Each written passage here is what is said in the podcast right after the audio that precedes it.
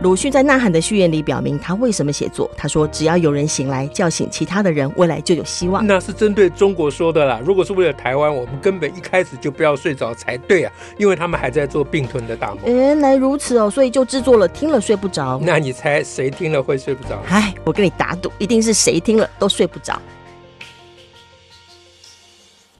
呃，亲爱的大家，呃，今天我们要讲什么呢？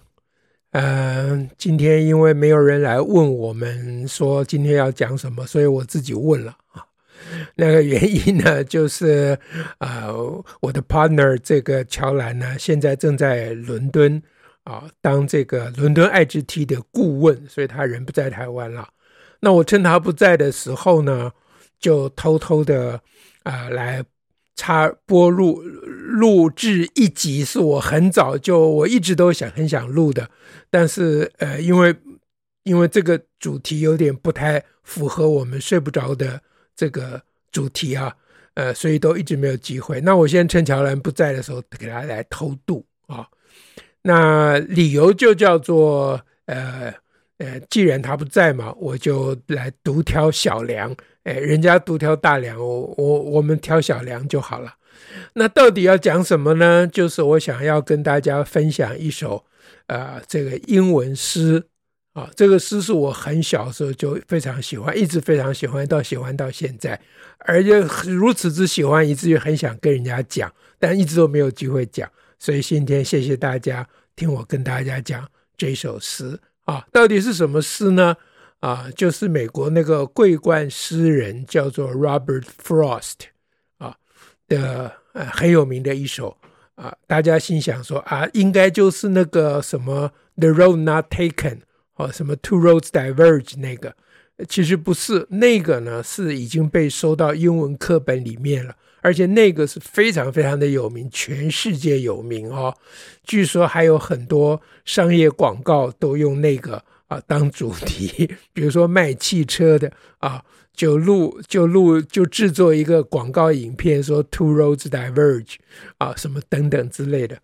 呃，那但是我从小就不太喜欢那一首啊，因为那一首有一点太怎么讲，太刻意了。啊，就一个人在森林里走走走，然后碰到那个路就分叉了，然后他无法决定要走哪一条，然后最后他决定了一条怎样怎样。那这个的呃象征意义太明显嘛，啊，也就是因为太明显才会拿出去被拿去到处用嘛，啊，那我喜欢的这一首呢，就比较含蓄而隐晦的多了啊，我喜欢的这一首是啊，Stopping by woods on a snowy Evening 啊，Stopping by woods on the snow snowy snowy evening，你也不清楚，就是在下雪的晚上啊，这个在一个一片树林的旁边小歇啊，就停停在一片树林的旁边，在一个呃下雪的晚上，大概就这样。好，好，那闲话表过，赶快开始哈。那我想呢，我就。这首诗总共有四个段落，分四段。那呃，我我想我分一段一段的，先跟大家呃说一下它的意思啊，然后我们再来进一步呃看怎么样欣赏它的美啊。最后看能发挥什么，那再说了啊。好，它的一开头是这样的啊，它一开头是说。呃 whose woods these are, I think I know. His house is in the village, though. He will not see me stopping here to watch his woods fill up with snow. 啊，这是第一段四句了啊。那第一句就是说，whose woods these are, I think I know，就是这是谁的树林啊？我我我想我知道啊，他就不直接说我知道。他说：“这是谁的树林？我想我知道啊。 那第一句就就是一个啊，谁的树林？他提出谁的树林这个问题啊，又说我想我知道，就是也没有真的要问问这个问题。那这个就是一个手法，说他呃看到啊，或者是他要讲到一片森林了啊的，要要要要讲一片森林的开头。”呃，就如果说我我要跟你们讲一片森林，就像我今天跟大家讲说，我要跟大家讲一首诗，那这就比较逊了，这就不是文学的手法啊。文学的手法就这谁的森林？我想我知道，这样就跟大家讲说我要讲森林了喽啊。那第二句是 His house is in the village though。那因为他问的是谁的森林，所以第二句就是说那个人就是森林的拥有者，他的屋子、他的房子呢就在这个村子里面。那 though 呢，后面这个 though 就虽然呢，就 though his house is in the village，他把这个 though 调到后面，当然也是为了押韵，但不完全是为了押韵，因为要接下文呐。就虽然他的房子是在这个村子里面，he will not see me stopping here，他不会看到我。停在这里，停在这里，to watch his woods fill up with snow。他不会看到我停在这里，啊、看着 watch 就是看着他的森林被雪充满啊。所以说，虽然他的房子就在村子，他虽然他住的不远啦，但他不会看到我停在这里，监视着 watch 就监视着盯着他的森林被雪充满啊。所以这一段整个的意思。一开头第一句是说谁的森林，我知，我想我知道。然后第二句就说他的房子在村子里面，但他不会看到我停在这里。好，第一段整个来一遍，就是 Whose woods these are? I think I know. His house is in the village, though. He will not see me stopping here to watch his woods fill up with snow. 好，第一段就破题了啊。第二段呢，就要有一个角色进来了。除了他这个主人以外，一个角色，这个角色是谁呢？那我们就来看第二段。My little horse must think it queer to stop without a farmhouse near. Between the woods and frozen lake, the darkest evening of the year。就说我的小马哈。一定会想说很奇怪，must think it queer，queer 就奇怪。 My little horse 就是我，我骑的是一匹小马，不是什么高头大马，不是什么怒马。那这样呢？啊，从这个 little horse 这个角色进入呢，大概就可以界定这个旅行者啊，他不是一个英雄人物，他不是一个战士，甚至于他不是一个邮差，因为邮差最好骑一匹好马。不要骑什么 little horse 这样子啊。那他说这个小马呢，他蠢惰，他猜想这个马小马会觉得很奇怪，怎么会停在一个附近都没有农家的地方啊？My little horse must think it queer to stop without a farmhouse near 啊，这样。然后这是他蠢惰这个马的啊心心中的会感觉奇怪。然后接下来就。解释就讲这个景色，就是 between the woods and frozen lake，就是为什么觉得奇怪呢？就是停在一个树林跟冻结的湖的中间啊，这是讲景色。然后在第四句呢是讲时间，the darkest evening of the year 是一年中最黑暗的一个晚上。就这小马一定会觉得很奇怪。怎么会停在一个附近都没有农家，而且在树林跟冻结的湖的之间，而且是在啊、一年中最黑暗的晚上啊？那所以就是他用三个方式去解释这个小马会觉得奇怪。第一个方式就是说附近没有农农家，第二个是地点，就是在这个树林跟啊冻结的湖之间。第三个呢是讲时间，是讲啊一年中最黑暗的一个晚上啊。那最黑暗的晚上，当然就引起很多的啊我们的联想。所以第二段整段是这样子：My little horse must think it queer to stop without a farmhouse near. Between the woods and the frozen lake, the darkest evening of the year. 啊，第三段呢是这个小马呢就跟他讲话了啊。第二段是他猜想这个小马会觉得很奇怪。第三段是这小马就跟他讲话了。那马怎么会讲话？难道是童话故事吗？好，我们来听第三段。 he gives his harness bells a shake to ask if there is some mistake. The only other sounds the sweep of easy wind and downy flake. 第三段也是四句了。He gives his harness bells a shake. He 当然是指那个小马了啊，他小马就给他的 harness bells，bell 就是铃铛了，harness 就是那个缰绳了，就是挂在马脖子上那个啊，那个叫 harness，harness bells 啊，那就是缰绳的铃铛。He gives his bell harness bells a shake，就是他摇摇那个铃铛啊，这个在我来讲就是小马在跟他讲话了。可以见的是讲话呢啊，第二句就是说 to ask 就问了啊，问说 if there is some mistake 啊，是不是有是不是搞错了，是不是有了啊，是是不是发生了什么错误了啊？这接着前面就是为什么会停在这里的意思啊。然后第三句呢就转了啊，因为他第一二句啊啊是在讲小马摇铃铛啊，来跟他发问。那第三句，这就讲到声音去了啊，因为前面有讲农家，讲树林跟冻结的湖啊，讲地点，那还有讲时间，就是 the darkest evening of the year，讲时间。那现在要讲声音了啊，我现在讲的是第三段的第三句啊，the only other sounds the sweep of easy wind and downy flake，就是说。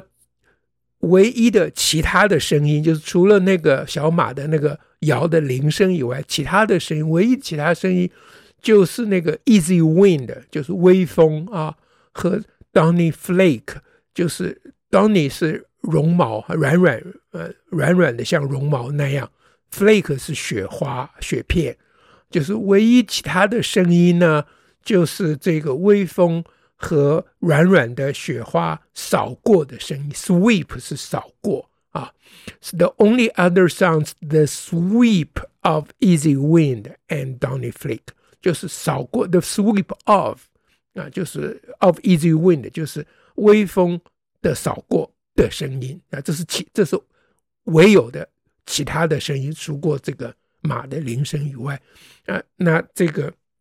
但很容易就感受到诗人的手法啊，就是他说了一个声音以后，马上说了没有声音，或者是说的其他的声音啊，就是那个微风跟那个雪片、雪花的声音，这实在是等于没有声音。我小时候一直不懂说，啊，绒绒毛一样的雪花，雪花落下来也会有声音吗？后来问过有那个。啊，经历雪景经验的人，他们说好像真的有啊。其实 I doubt it。啊，反正第三段总共是这样的。好，我们把三第三段听一遍哦。He gives his harness bells a shake to ask if there is some mistake. The only other sounds the sweep of easy wind and downy flake. 好，所以从第二段讲农家啊，讲地点。就是森林跟冻结的湖，讲时间的 darkest evening of the year。第三段讲声音啊，小马摇铃的声音，以及啊微风和雪花落下来的几乎没有声音的声音。这都是在写景哎啊，就是他没有说他在想什么，他说小马在觉得很奇怪啊。那然后就描写景物，但是不知道为什么他都没有在讲他在想什么。那我们从他透过他描写景物，就觉得他想好多。好，最后一段了，第四段啊，第四段要回到树这个森林了啊。The woods are lovely, dark and deep, but I have promises to keep. And miles to go before I sleep, and miles to go before I sleep。啊，还是四句啊。那第四段的第一句呢，说这 the the woods are lovely, dark and deep，就是说这些这个树林呢是很可爱啊，dark 就 lovely 呃可爱，dark and deep 很深啊，这样。呃，虽然树林很可爱啊，很 dark 很深。 but 就用了 but 用了但是，but I have promised to keep。I have promises to keep。这意思就是说，虽然树林很可爱、很深啊，那没有讲出来的话，就是我很想留在这里欣赏这个树林啊。那因为下面接的是 but 啊，但是呢，我有承诺要啊要遵守。I have promises to keep 啊，呃，就 keep a promise 就是遵守诺言嘛啊，那就是，但是我有承诺要。遵守啊，就是，那就是，虽然树林是很 lovely, dark and deep，but I have promises to keep。那最后两句是重复的啊，就是我除了有 promises to keep 以外呢，我还有啊 miles to go before I sleep，在我睡觉以前啊，要还有很多里的路要走啊。But I have 啊，我有 啊，我有。两样东西，我有 I have promises to keep and I have miles to go before I sleep。那重复一遍，and miles to go before I sleep。好，说第四段听起来是这样：The woods are lovely, dark and deep, but I have promises to keep and miles to go before I sleep, and miles to go before I sleep。啊，这是第四段。 好，那以上呢，我们把这个啊诗呢啊四段的诗呢分段跟大家做了说明啊。那接下来呢，我们就要讲说这个诗到底意涵是如何啊？那这个对我来讲非常困难啊，因为我觉得啊，看一首诗啊，就跟听一首音乐一样啊。我这些年的工作呢，都放在。教学的方法就是如何把一个知识能够有效地传授给啊别人啊，但是我最大的困难就是我不知道如何教音乐，因为一首音乐到底哪里好听，哪里动人，这就不是言语可以形容啊，因为音乐本身就一种是一种语言了，音乐要这个语言要讲的就是。一般的语言没有办法讲的东西嘛？那你现在反过来用一般语言去解释那个音乐，这不是倒果为因吗？哈，那诗跟音乐是类似的啊。诗虽然也是用语言表达，它它不是用普通语言表达，它是用象征的语言、委婉的语言、隐喻式的语言在表达的。而且我们永远不知道诗人心里到底在想什么。那最可怕的事情是他可能根本什么都没想。据说呢，这首诗就是现在我们刚欣赏的的《Stopping by Woods on a Snowy Evening》这首诗呢，据说是他 Frost Robert Frost，他有他那个时候还年轻的时候，他整个晚上在赶另外一部作品啊。那天亮的时候他都没有睡，他天亮就出来啊，出到屋子外面就看到他。那个屋子外面的一片森林，然后他就有了灵感，就写了这首诗。所以他并不是在旅途中写这首诗的，这个呃是网络上说的啦，对不对？我也不知道了啊，但我相信是对的啦。就是他看到一片森林，然后就觉得说啊，我看到一片森林，那然后我就想讲一下关于这个一片森林的事情。然后怎么讲？他第一句就说谁的森林？我想我知道，说不定在他住的房子的外面那个森林，真的就是谁的森林，他他知道，所以他心中冒出来的第一句就是 “Who's who's these are? I think I know。啊，这就是他自然而然冒出来的，并没有刻意的要隐藏什么玄机。那如果我们在解读这个诗的时候，在那边强作解人，那就觉得非常的好笑啊。那。音乐无法用语言解释，诗也无法用语言解释。那我们到底怎么啊啊跟别人分享我们对音乐或诗的欣赏呢？那我们解释音乐的时候，常常用的是很愚蠢的方法，就是我们就讲说，第一段呢是第一主题啊，然后跟第二主题啊，这个叫主题部，然后第二部第二段叫发展部啊，然后呢，然后主题重现。啊，最后是 coda 什么什么啊，结尾，那就是带人家欣赏音乐的人讲的都是不是音乐的本身，而是那个音乐表现出来的样子。我小时候对于这一点非常的反感，但是大家有没有注意到，我刚才跟大家分享这首诗的时候，我用的也就是这个方法，就说他描写了地点啊，又描写了时间啦、然后又描写了声音啦、然后又描写几乎没有的声音啊，等等，呃，那。这种讲法就跟欣赏音乐的时候跟人家讲说啊，你看主题重现喽，哎，你看他把那个原来的那个那个主题做了啊各种发展。那当我们这样跟人家介绍音乐的时候，其实就是那个真正想讲的东西讲不出来，但是我们能讲出来的，就是我们听到音乐的时候的那个能讲出来的感受，就是你看啊，他主题重现喽，啊，他把那个。同样的一个乐段，它做了魔镜哦，提升了三度，再出现一次，我们就只会讲这个。所以我刚跟大家讲的，也就只会讲这个，就是说讲了地点啦，讲了声音啦等等啊。然后呃，顶多就说呃，The woods are lovely, dark and deep, but I have promises to keep。顶多是解释一下，but 这个字是在隐隐含着说，这个树林本来要把它拉住，让它不要再走了。但是呢，他不得不走，因为他啊、有这个 promises to keep，and 还要有 miles to go before 啊、uh, he sleeps，好，before I sleep，这样好。总而言之，我们只能讲讲这个啊。那刚才就是跟他解释了，跟大家解释了为什么我只能讲这个，意思就是我不会讲别的，好吧？那呃，今天关于这首诗，我们就讲到这里。最后呢，再读一遍啊，给大家欣赏啊，从标题开始。好，Stopping by Woods on a Snowy Evening by Robert Frost. Whose woods these are, I think I know. His house is in the village, though. He will not see me stopping here. To watch his woods fill up with snow.